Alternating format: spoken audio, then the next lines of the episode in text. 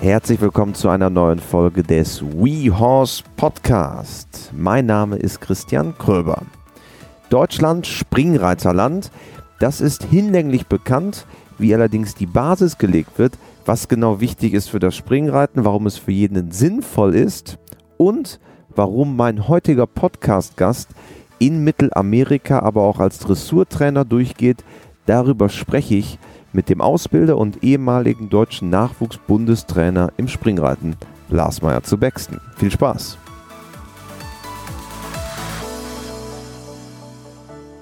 Hallo im WeHouse Podcast, Lars. Ja, hallo, guten Abend, Christian. Ja, schön, dass du äh, bei uns bist im WeHouse Podcast. Wir arbeiten mit dir ja schon äh, seit einiger Zeit zusammen. Es gibt auch auf WeHouse.com ähm, sehr viele neue Lernvideos mit dir.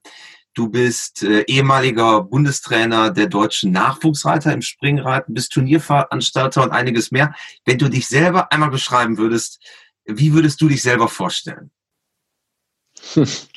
Ja, du hast das ja gleich äh, schon ganz gut zusammengefasst äh, und erwähnt.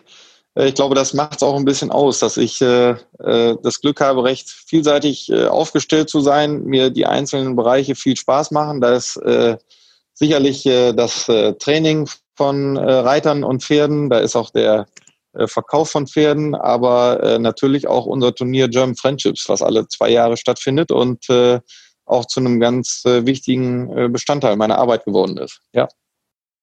Also alles dreht sich ja im Kern um Springreiten, das kann man ja sagen. Was ja. ist für dich das Besondere am Springreiten? Was ist für dich die, die Faszination rund um das Reiten, aber dann insbesondere auch das Springreiten. Gut, das sind, äh, das sind Emotionen, das ist Action, das ist Schnelligkeit, das ist äh, Reaktionsvermögen, äh, das ist Spannung pur. Wenn ich mir einen Stechen angucke, wo ich die besten Reiter der Welt sehe oder auch hier in der Nachbarschaft vielleicht die Kreismeisterschaft, wo es dann um die Medaillen geht, wo es wirklich um um Bruchteile von Sekunden geht, äh, das alles so äh, zusammengefasst und das dann immer äh, abzurufen, äh, finde ich wahnsinnig spannend und äh, einfach immer wieder interessant zu sehen, dann dieses äh, Zusammenspiel zwischen Reiter und Pferd. Und ähm, was mich natürlich dabei am meisten interessiert, ist, äh, wie man Reiter und Pferd weiter verbessern kann, äh, Dinge noch optimieren kann und äh, immer wieder dieses, äh, diese Verbindung zwischen äh, Turnier und Training. Äh, was, was erlebe ich auf dem Turnier? Wie kann ich da, äh, was kann ich für mein Training mitnehmen, um noch besser zu werden? Und äh, ja, dieser ja, Entwicklungsprozess zwischen Reiter und Pferd und äh, kombiniert eben mit viel, viel Spannung und Action.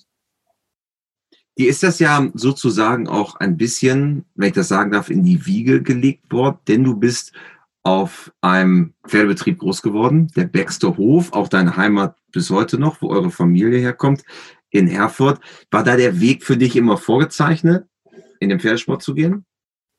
Ja, das war schon so, dass wir, äh, dass äh, meine Eltern äh, beide geritten sind, beziehungsweise äh, auch noch reiten äh, regelmäßig. Mein Vater äh, sportlich eben auch äh, sehr, sehr erfolgreich und äh, insofern war ich schon von frühester Jugend natürlich äh, sehr vertraut mit Pferden ähm, genau, habe dann äh, im Grunde so ganz äh, klassisch angefangen über die Jugendreiterprüfung, äh, dann auch erst beide Sparten, Dressur und Springen mit äh, Mannschaftsreiten, war früher schon immer äh, eine riesengroße Aufregung auch, ob man jetzt äh, sich dann auch für das äh, für die Mannschaft qualifiziert.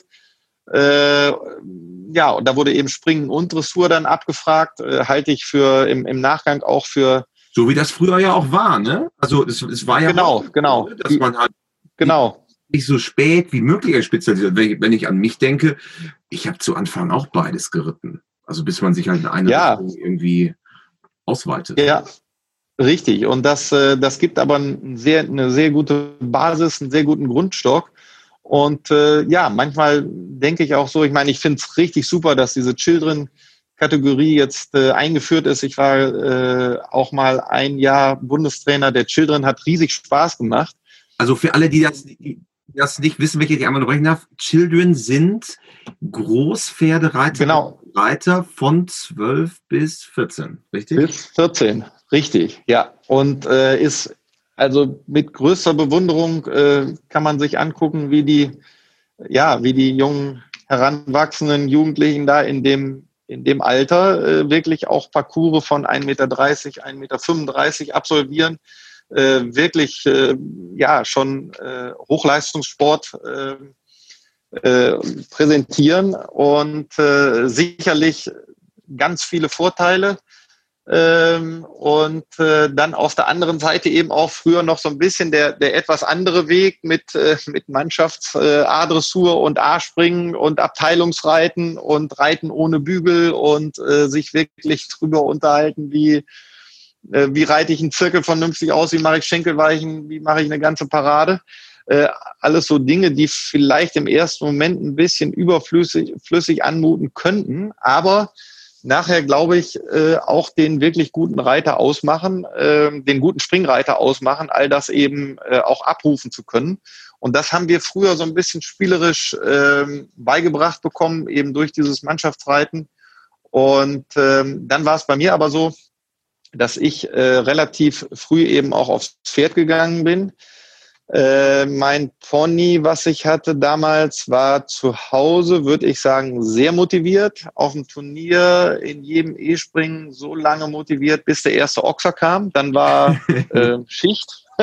Das, dann war für mich die Prüfung eben zu Ende. Äh, wenn erst zwei, drei Steilsprünge waren, war es ein war es noch ein längerer Parcoursabschnitt, aber Ochser wollte mein Pony einfach nicht springen.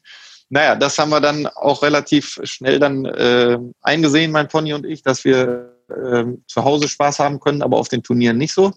Dann habe ich ähm, ja früh auch ein ganz äh, tolles Pferd bekommen, muss ich sagen, wo ich dann äh, relativ schnell ähm, dann eben von A, L, M springen zu, zu S springen auch gegangen bin, auch dann ähm, recht jung mit, mit 13 Jahren mein erstes S-Springen geritten bin und dann im Grunde auch so die ganze Schiene durchlaufen habe.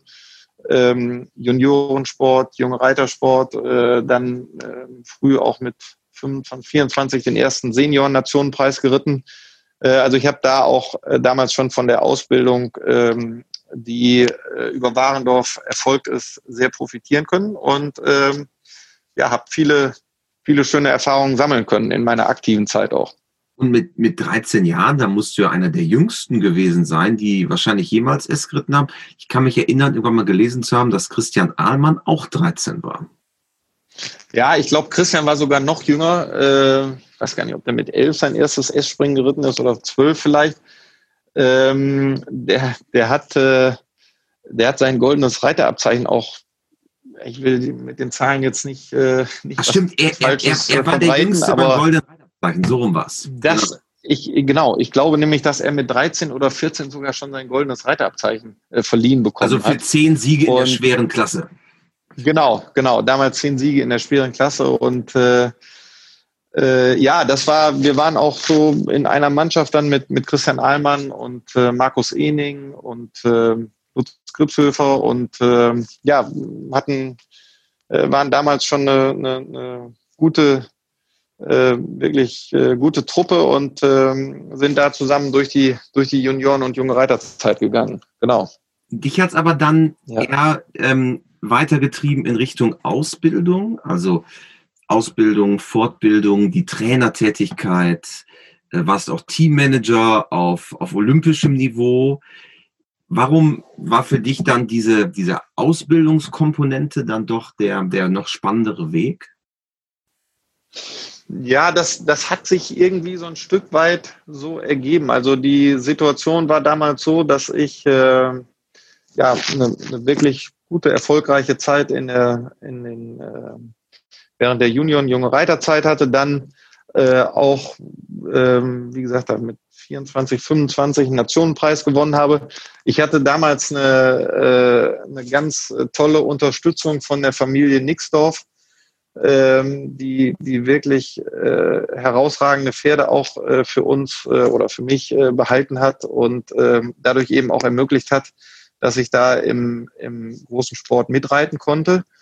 Und ähm, parallel dazu habe ich aber immer schon ähm, viel Unterricht gegeben, auch äh, zu der Zeit mit Lehrgängen angefangen. Und mir hat das immer riesig Spaß gemacht, auch mein, mein Wissen und die Erfahrungen weiterzugeben. Äh, konnte mich natürlich auch immer ganz gut mit den so mit der Gefühlslage der Reiter identifizieren, wie man sich jetzt gerade nach einer guten Runde gefühlt hat oder nach einer mittelmäßigen Runde oder wie man sich so insgesamt auf so ein größeres Championat dann auch vorbereitet.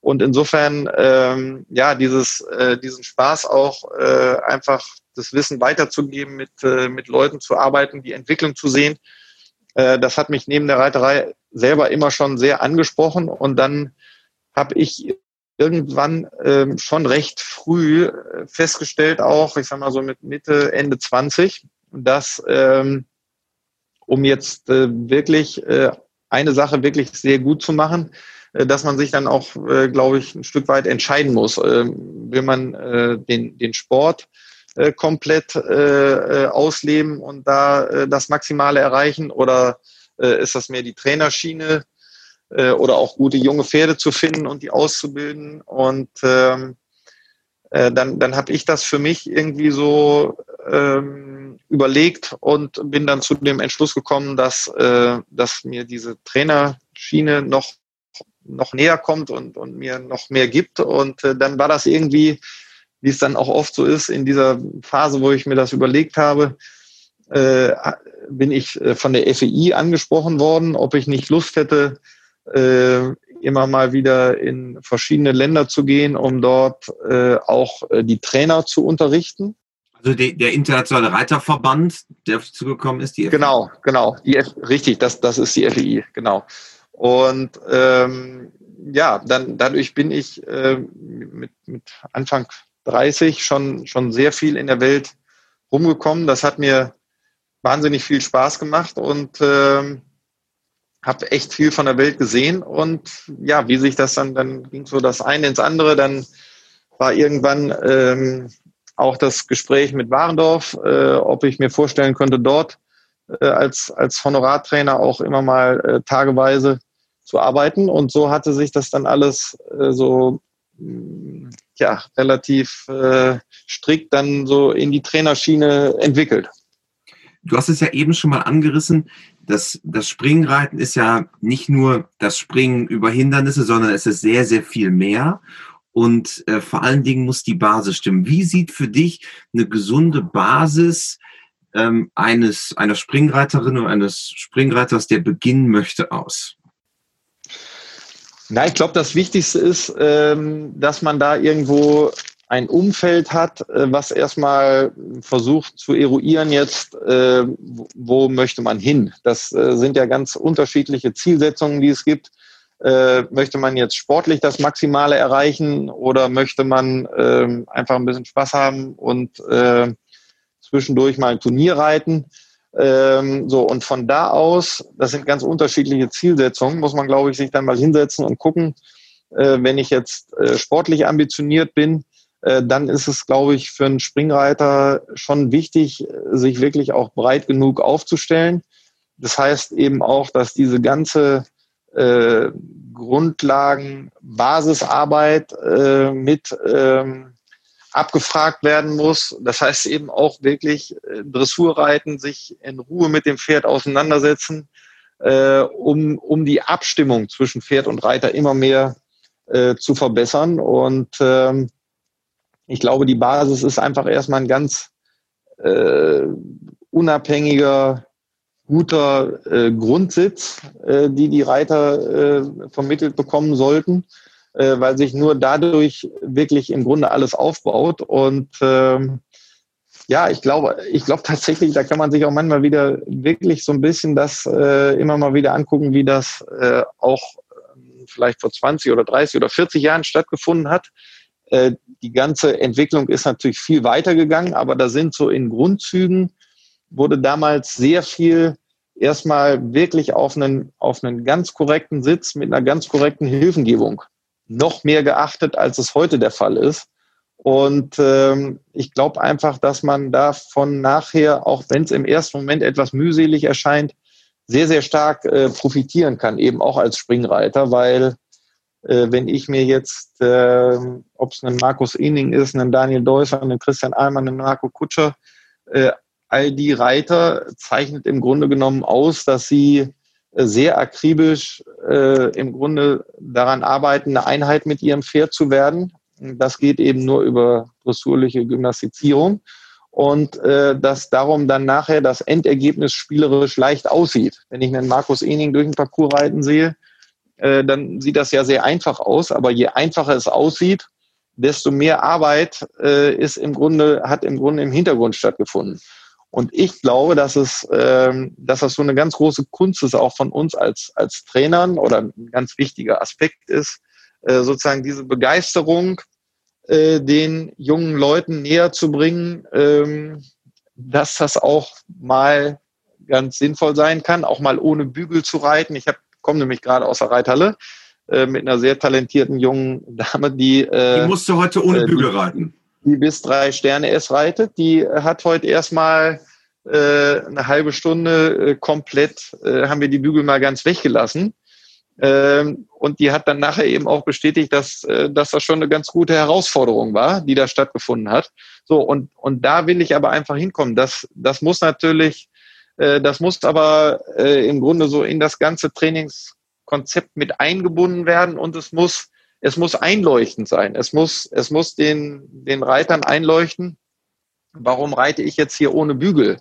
Ich reite ohne Bügel, um meinen Sitz weiter zu verfeinern, zu verbessern, zu festigen. Äh, warum ist das fürs Springen wichtig? Ich kann mich besser dem Pferd verständlich machen. Ich kann viel besser noch äh, einwirken äh, zwischen den Sprüngen, auch am Sprung. Je besser ich meinen eigenen äh, Körper äh, unter Kontrolle habe, desto äh, gezielter äh, kann ich das Pferd am Sprung unterstützen und kann eben noch viel mehr in Details gehen. Und was, was glaube ich für die Trainer immer total wichtig ist, die Reiter mitnehmen. Also erklären, warum ist das jetzt gerade wichtig, dass man auch mal ohne Bügel reitet oder sich die Bügel mal verschnallt oder mal in Dressursattel reitet oder äh, ins Gelände reitet. All diese Dinge einfach mitnehmen, dass, dass es am Ende alles dazu dient, besser zu werden. Und äh, ich glaube, dass, dass dieses Verständnis, äh, wenn man das transportieren kann, äh, seinen Schülern gegenüber, äh, einfach der, der allerwichtigste Schritt ist, um ähm, sukzessive weiter äh, besser zu werden. Und das ist die, eine ganz wesentliche Aufgabe, äh, dass, ja, dass, dass beide Schüler und Trainer in, in eine Richtung gehen. Und das versuche ich immer aufzuspüren, wenn da mal Unverständnis ist äh, oder warum gerade die oder jene Übung gemacht wird, die vielleicht ein bisschen unangenehmer ist oder anstrengender ist, aber was wir nachher für einen Benefit davon haben, äh, wenn wir uns da durchgearbeitet haben. Aber das, was du gerade gesagt hast, ist natürlich auch etwas, was sehr viele dressurorientierte Reiter, sei es aus der Freizeitschiene, sei es aus der turniersportlich ambitionierteren Schiene, eigentlich ja auch jeden Tag sich vergegenwärtigen, nämlich am Sitz arbeiten, an der Hilfengebung arbeiten, da ist quasi gar kein großer Unterschied. Nee, da ist kein, das ist überhaupt kein Unterschied, meiner Ansicht nach. Und äh, wie gesagt, ich glaube eben, dass das für die, für die Springreiter, die, die sind ja, die wollen ja, die wollen ja springen. Die wollen, die wollen am liebsten jeden Tag ein bisschen springen und äh, äh, diese, diese, ich sag mal, diese Arbeit zwischen den Sprüngen, äh, dieses, dieses Ausbalancieren des Pferdes äh, die, durch diesen ausbalancierten Sitz. Ich glaube, dass in, in dem Moment, wo, wo, wo jemand wirklich mal merkt, äh, ich komme gar nicht weiter, wenn ich jetzt äh, hundertmal äh, den gleichen Sprung wiederhole, wenn ich das Pferd nicht an den Hilfen habe entsprechend und das Pferd äh, vielleicht immer ein bisschen zu, zu dicht in den Sprung reinrennt oder nicht auf die treibende Hilfe reagiert, dann kann ich den Sprung so oft wie ich möchte wiederholen, aber es wird nicht, es wird nicht besser, weil ich erstmal die, im Grunde die Qualität des Galopps äh, verbessern muss, die, die, die, die Abstimmung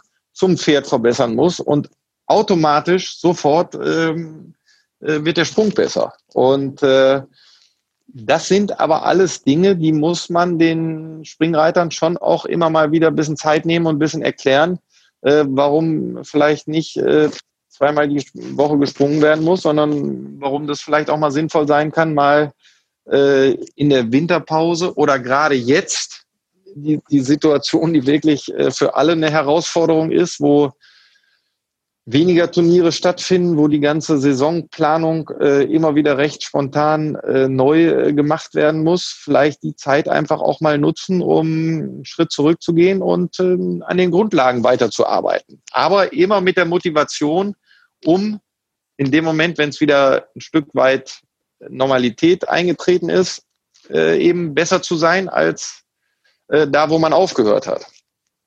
Und wie gesagt, im, immer wieder die Motivation suchen, die, die eine, eine, eine positive Begeisterung da zu finden. Wie entscheidend ist denn die, die Hindernishöhe? Also zum Beispiel mit den Online-Kursen, die wir mit dir produziert haben, da geht es ja auch darum, wie kann ich verschiedene Hindernishöhen zum Beispiel taxieren. Aber wie wichtig ist jetzt, vorausgesetzt, man hat diese Grundlagen verinnerlicht, über die wir gerade gesprochen haben, ist die Höhe dann aus deiner Sicht tatsächlich ein entscheidendes Kriterium, ob ich über einen Sprung von 60 Zentimetern springe oder von 1,30 Meter? Oder ist quasi diese ganze Vorbereitung, der Weg zum Hindernis ähm, und auch die Nachbereitung, ist das eigentlich das viel entscheidendere Kriterium und worauf ich quasi trainieren sollte? Ja, das ist sicher so erstmal richtig, wie du es jetzt zusammengefasst hast, dass natürlich nachher äh, äh, ich habe ich hab jetzt ein, ein Seminar entwickelt äh, oder gehalten, äh, nach dem Sprung ist vor dem Sprung. So, das, das fasst das eigentlich alles ganz gut zusammen, weil, weil das ist äh, genau äh, in dem Moment, wo ich gelandet bin, nach einem Hindernis äh, fange ich an, den nächsten Sprung vorzubereiten, also die Wege zwischen den Hindernissen. Und da in dem Moment äh, wirklich das Pferd ausbalanciert zu haben, ähm, wieder äh, an den Reiterhilfen zu haben mit einer Leichtigkeit, äh, das ist eben die Kunst des, des Springreitens, weil da, je, je besser sich das Pferd im Grunde genommen auf den Sprung konzentrieren kann, ohne, äh, ohne vom, von den Reiterhilfen, salopp gesagt, äh, negativ abgelenkt zu sein, äh, desto besser ist die Qualität des Sprunges.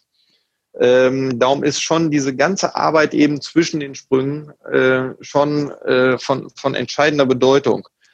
Um noch mal einmal zurückzugehen auf deine Frage, das ist äh, auf der anderen Seite ist es jetzt für jüngere Reiter schon auch wichtig, äh, sukzessive nach und nach auch an höhere Sprünge herangeführt zu werden, um äh, eben das Gefühl dafür auch vermittelt zu bekommen, ähm, dass, äh dass das äh, auch genauso angenehm ist, über 1,30 Meter, 1,40 Meter 40 oder 1,50 Meter 50 zu springen, äh, wenn eben die Abstimmung zum Pferd da ist und immer unter der Voraussetzung, dass das Pferd natürlich auch das nötige äh, Potenzial mitbringt. Also es ist schon wichtig, auch für junge Leute, ähm, sich äh, an entsprechende Hindernishöhen zu gewöhnen, weil für jeden ist es natürlich schon eine Herausforderung, wenn man das erste Mal so auf so einen Meter 40 Steilsprung oder Ochser zureitet.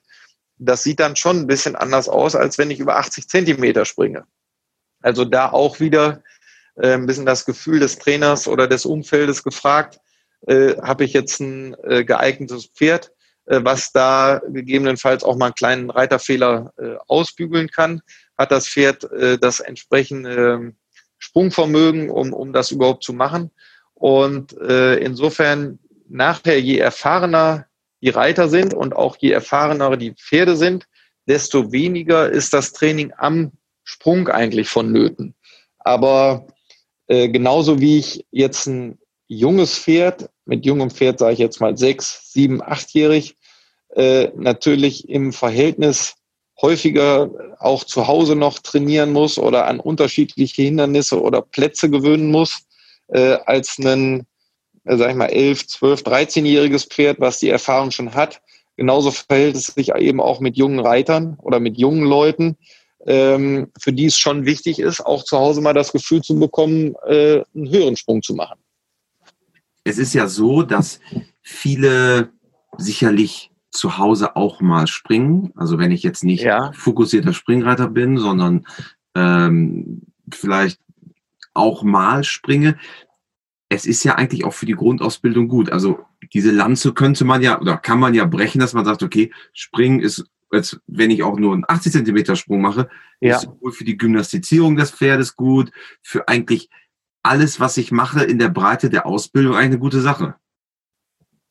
Genau, da, da ist es halt äh, wichtig jetzt, äh, finde ich immer, dass äh, wenn man jetzt äh, selber über gar keine Springerfahrung verfügt als Reiter, dass man da, äh, wenn man dann den Einstieg ins Springreiten wählt äh, oder machen möchte, dass man natürlich auch erstmal ein Pferd hat, was dann einen gewissen Erfahrungsschatz mitbringt. Also was ich jetzt nicht empfehlen würde, ist, wenn Reiter und Pferd keine Springerfahrung haben, dann ist das... Wenn man das, bei Null anfängt quasi.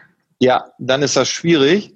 Äh, wenn es aber so ist, ähm, dass man äh, vielleicht sich jetzt mehr auf Dressur spezialisiert hat, aber als vielleicht früher äh, auch Springen geritten ist und ein Pferd hat, äh, was eben, von dem man weiß, dass das kann auch kleine Hindernisse springen, ähm, dann würde ich das, dann ist das sicherlich eine sehr gute Ergänzung in, in allen Disziplinen, ja.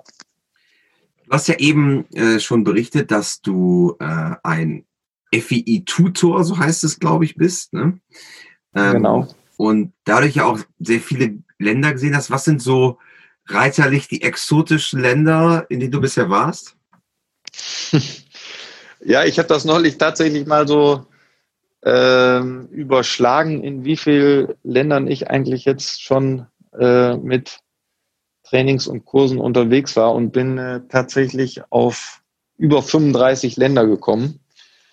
Ähm, ich würde sagen, äh, exotisch war ein Besuch in, in Georgien, äh, wo, äh, wo eigentlich erst nach dem Training das tatsächliche Alter des Pferdes dann herauskam. Das äh, hatten die nämlich erst etwas verklausuliert, will ich es mal so sagen. Das, äh, das stellte sich raus, dass das Pferd eben erst äh, fünf Jahre ist, äh, hat Wahnsinnspotenzial gehabt. Wir äh, sind auch ziemlich viel mit dem Pferd schon gesprungen. Ist, äh, ist im Nachgang, muss ich ehrlich sagen, habe ich, äh, hab ich den Leuten gesagt, äh, dass es habe die versucht, wirklich zu sensibilisieren, dass mit so einem Pferd äh, das, was die da gesprungen sind, äh, noch einfach verfrüht ist. Also was ich eben sagen will, es, es gibt in manchen Ländern, es ist, das ist etwas schade, aber ich sage mal, diese, dieses Ausbildungssystem, was wir hier haben, wo äh, die Pferde erstmal über die Springpferdeprüfung äh, herangeführt werden. Gibt es da so ja gar nicht, ne?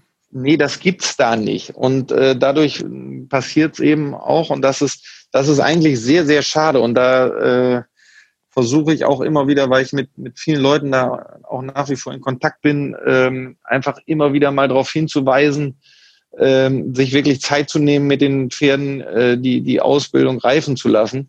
Und ähm, ja, das, da, da gibt's aber einfach zig Erfahrungen, auch, auch von wahnsinnig äh, talentierten Reitern, die äh, noch nie irgendetwas äh, in irgendeinem Buch nachgeschlagen haben, aber äh, einfach so viel Gefühl fürs Pferd mitbringen, ähm, wie das wirklich äh, ja, war, war beeindruckend zu sehen. Und äh, auch diese auch diese enge Beziehung zu Pferden in, in vielen Ländern äh, sind eben auch sehr viele, sehr viele, sehr, sehr schöne Erfahrungen, die, die ich da gemacht habe. Aber äh, es, es ist schon so, dass äh, gerade hier in, in Europa ähm, glaube ich eben, dass, dass, dass das ganze System, was dahinter ist, das ganze Ausbildungssystem schon sehr pferdefreundlich ist.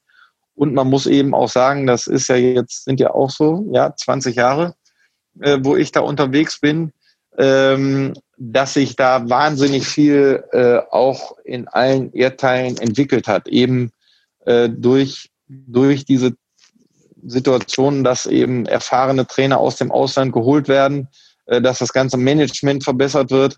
Und äh, Teil dieser Kurse, die ich dort gegeben habe, war eben nicht nur äh, der Unterricht ähm, sozusagen während des Springens, sondern eben genau das, was wir gerade angesprochen haben. Pferdemanagement, wie, wie bilde ich überhaupt ein Pferd aus über, über einen längeren Zeitraum, wie führe ich ein Pferd daran.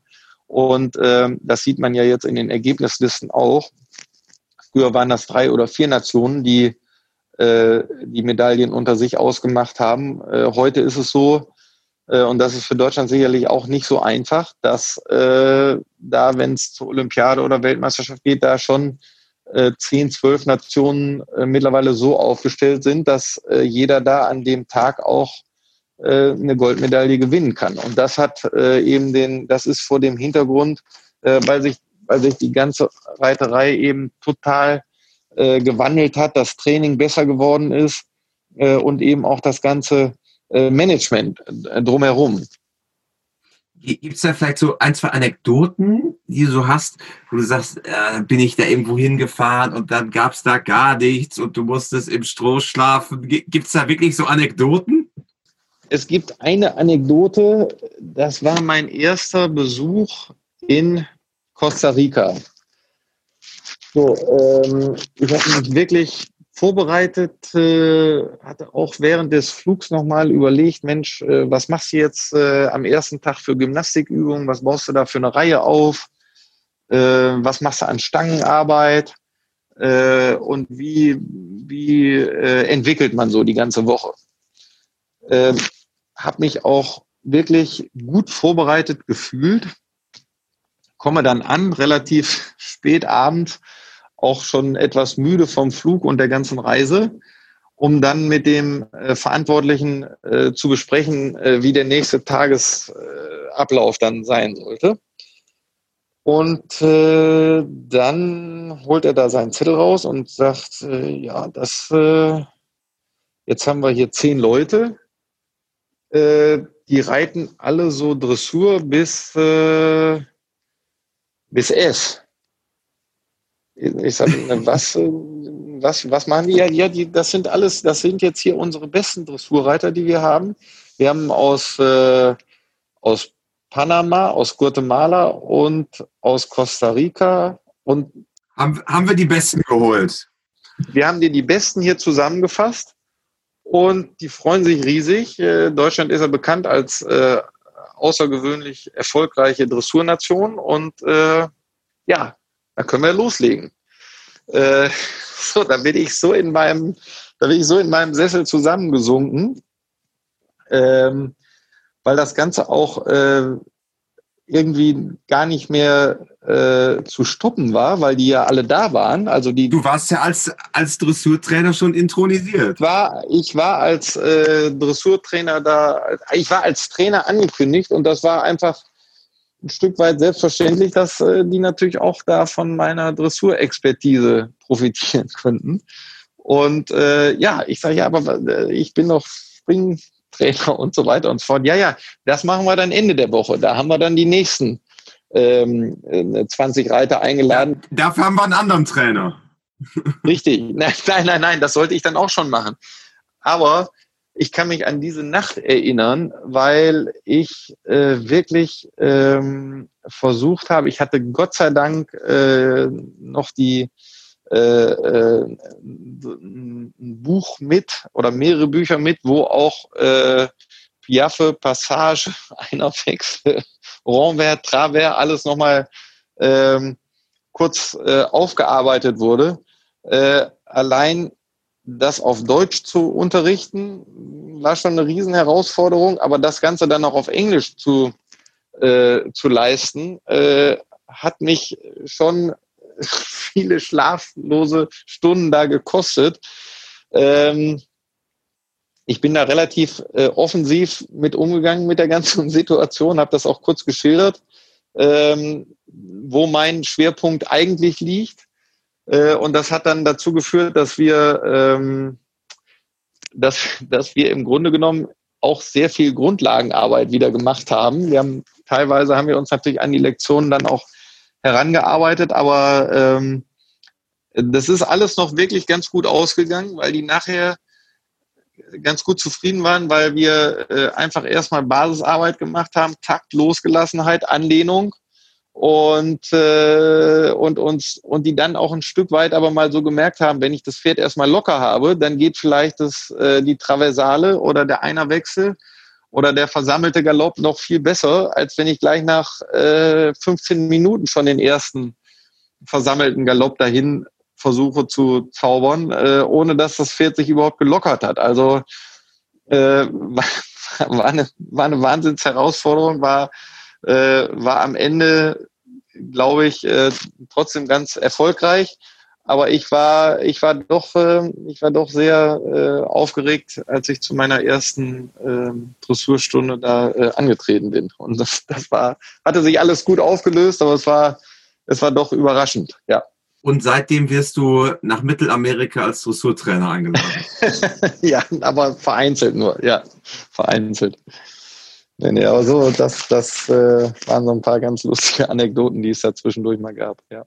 Ihr habt ja auch äh, ein Turnier mit einem ziemlich coolen Konzept, muss man sagen, was ja auch so diese Internationalität widerspiegelt, nämlich die German Friendships, die ihr quasi als Familie, wenn man das sagen kann, ne, veranstaltet. Ja, absolut. Bringen ja auch so verschiedene Nationen zusammen. Ja, das ist, äh, das ist wirklich äh, toll zu sehen, wie viel Länder, wie viele Kulturen da äh, zusammentreffen. Wir hatten ähm, letztes Jahr ja die German Friendships bei uns veranstaltet und hatten tatsächlich aus 33 Ländern Teilnehmer am Start. Und äh, dieses Konzept, äh, was eben darauf beruht, äh, dass der deutsche oder die deutschen Teilnehmer zwei Pferde mitbringen, das zweite Pferd dann dem ausländischen Partner zur Verfügung stellen und damit ein Team bilden, äh, ist, äh, ist vor dem Hintergrund eben, äh, was alles so in der Welt los ist und äh, wie unterschiedlich doch äh, dann manche Länder tatsächlich zueinander stehen, die hier völlig unvoreingenommen äh, über die Pferde zusammenfinden äh, und sich wirklich dann äh, Freundschaften bilden durch die äh, Kinder, was sich aber ganz schnell auf die auf die Eltern eben dann auch überträgt. Und ähm, das ist ja eine ganze Woche lang, ähm, äh, wird äh, von, von ganz tollen Leuten unterstützt. Wir hatten die Frau von der Leyen schon sechsmal als, als Schirmherrin hier. Äh, wir haben die besten Reiter der Welt, äh, die den äh, Kindern Unterricht geben. Äh, Ludger Beerbaum war schon einige Male hier, Markus Ening, Otto Becker, Rodrigo Persor, Michael Wittiker, Henrik von Eckermann, ähm, Christian Allmann, ich glaube, die Liste ist wirklich unendlich. Und äh, also diese Erfahrung, diese Internationalität äh, kombiniert mit dem äh, sportlichen Aspekt ist, äh, ist einmalig und äh, prägt die Kinder unheimlich und äh, ist eine Wahnsinnsmotivation, weil wir immer wieder E-Mails bekommen, ähm, wie also auch von Teilnehmern, die da schon äh, vor vielen Jahren mal teilgenommen haben, äh, wie, wie sehr sie das äh, geprägt hat, wie positiv das in, in Erinnerung geblieben ist.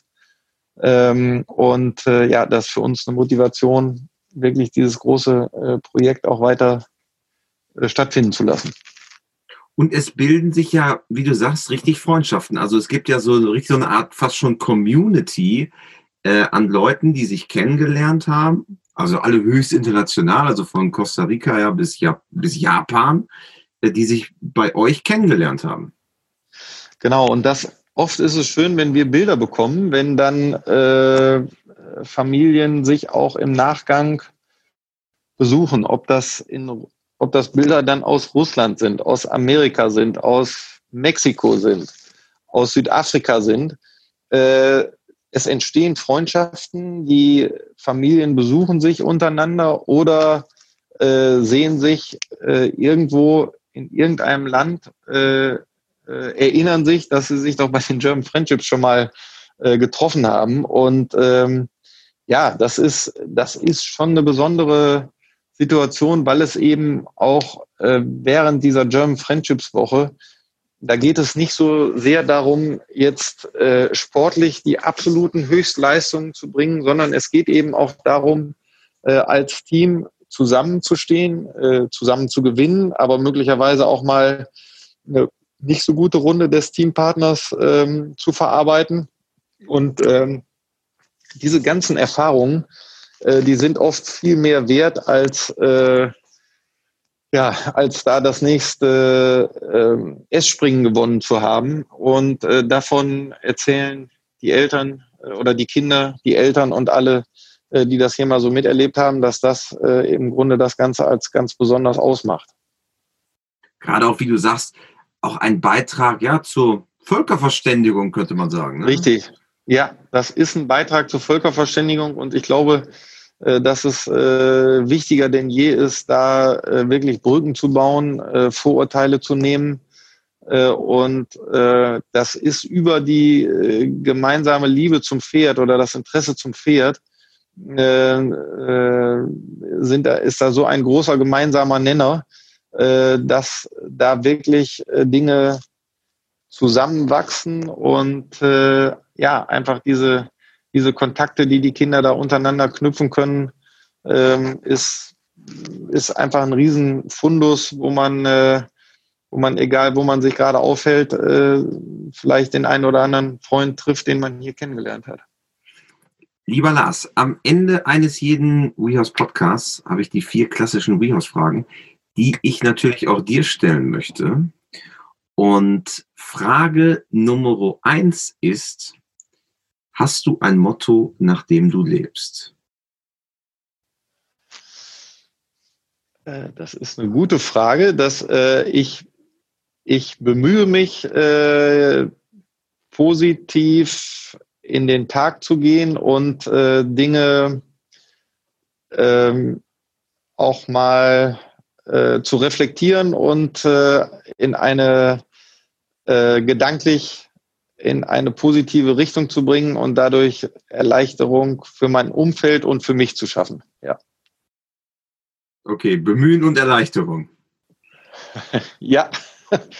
Ja, war jetzt ein bisschen, bisschen weit ausgeholt. Ich, äh, äh vielleicht sollte ich mir nochmal genau über ein, über ein konkretes Motto dazu äh, Gedanken machen, aber äh, das, das ist schon, äh, das, das würde ich schon so sehen, weil das, weil ich glaube, dass dass es bei all den Aufgaben, die man so hat, ähm, dass es äh, dass es ganz wichtig ist, auch äh, immer jeden Tag äh, einfach zu genießen, Freude zu haben, sich an, an, ähm, an positiven kleinen Entwicklungen zu freuen. Und ich glaube, das kann man auch ein Stück weit lernen. Darum habe ich da eben ein bisschen ausgeholt und habe gesagt, bemühen, weil ähm, ich glaube, dass, dass das Wichtigste erstmal ist, da ein gewisses Bewusstsein zu entwickeln und dann eben ja, ganz be bewusst auch einen positiven Schalter umzulegen. Ja.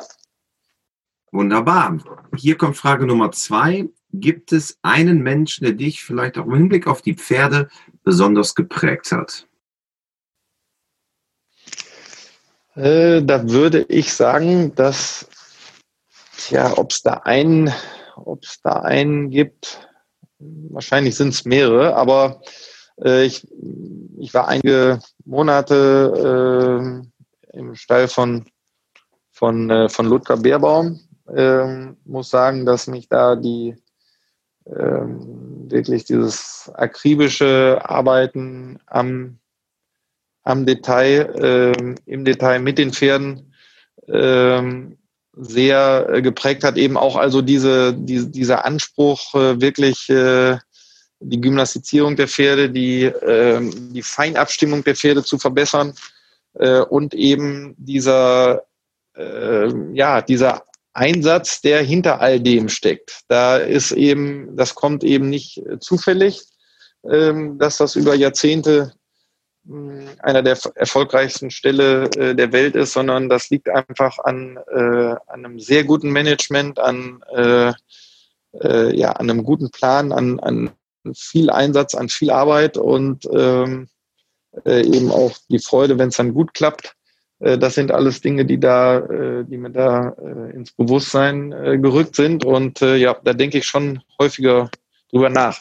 Auf der anderen Seite versuche ich ähm, bei jedem Turnierbesuch stehe ich eigentlich auch sehr gerne auf dem Abreiteplatz und beobachte so, wie die Reiter ihre Pferde arbeiten gucke auch äh, sicherlich, äh, weil es immer verschiedene Wege gibt, äh, wie, wie einzelne Reiter äh, sich dem Pferd nähern und äh, ich sag mal, diese, diese Vielschichtigkeit im Detail äh, von ganz unterschiedlichen erfolgreichen Reitern, die macht für mich das Ganze besonders. Da ist immer sicherlich ein roter Faden zu sehen, aber doch gibt es immer wieder kleine Unterschiede, die dann im Detail zu beobachten sind und das finde ich besonders herausragend und darum äh, sind es eben auch der amerikanische Reitstil mit, mit äh, McLean Ward zum Beispiel ist wieder ein, ein etwas anderer Ansatz äh, als das, was im Stall Bärbaum dann äh, äh, trainiert wird. Und äh, ich sag mal, das,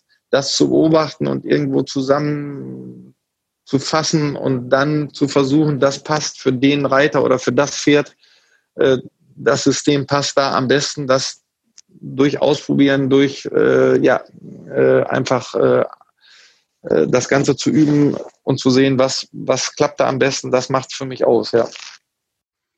Wunderbar. Dann kommt hier Frage Nummer drei. Wenn du Reitern bzw. Pferdemenschen eine Sache im Umgang mit ihren Pferden auf den Weg geben könntest, was wäre es? Ähm, sich in die Situation zu versetzen, ob ich mich meinem Pferd verständlich mache, äh, ob, ob mein Pferd ähm, weiß, was ich gerade möchte, ob ich, äh, ob ich klar gegenüber meinem Pferd bin und äh, ob ich äh, auch die nötige Geduld habe und mich äh, Tag für Tag wieder ins Pferd äh, hinein versetzen kann. Äh, das ist nämlich ähnlich wie bei uns. Äh, wir haben mal einen guten, mal einen sehr guten Tag und mal auch einen mittelmäßigen Tag. Und äh, äh, ähnlich verhält sich das auch mit den Pferden. Und äh, ich glaube, einfach dieses Hineinversetzen äh, in die Pferde, in die, ein Stück weit in die Gefühlswelt der Pferde ist, äh, ist, ist, glaube ich, sehr wichtig. Und das ist auch so der einzige Moment, wo ich beim, auch als Trainer sehr, sehr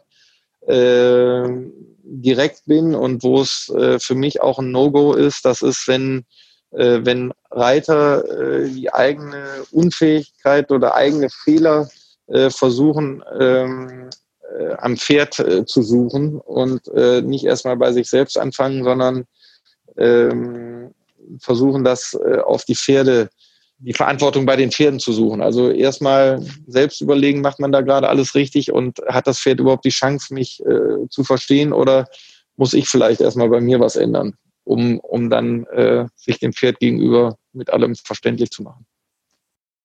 Und zum Abschluss vervollständige bitte diesen Satz.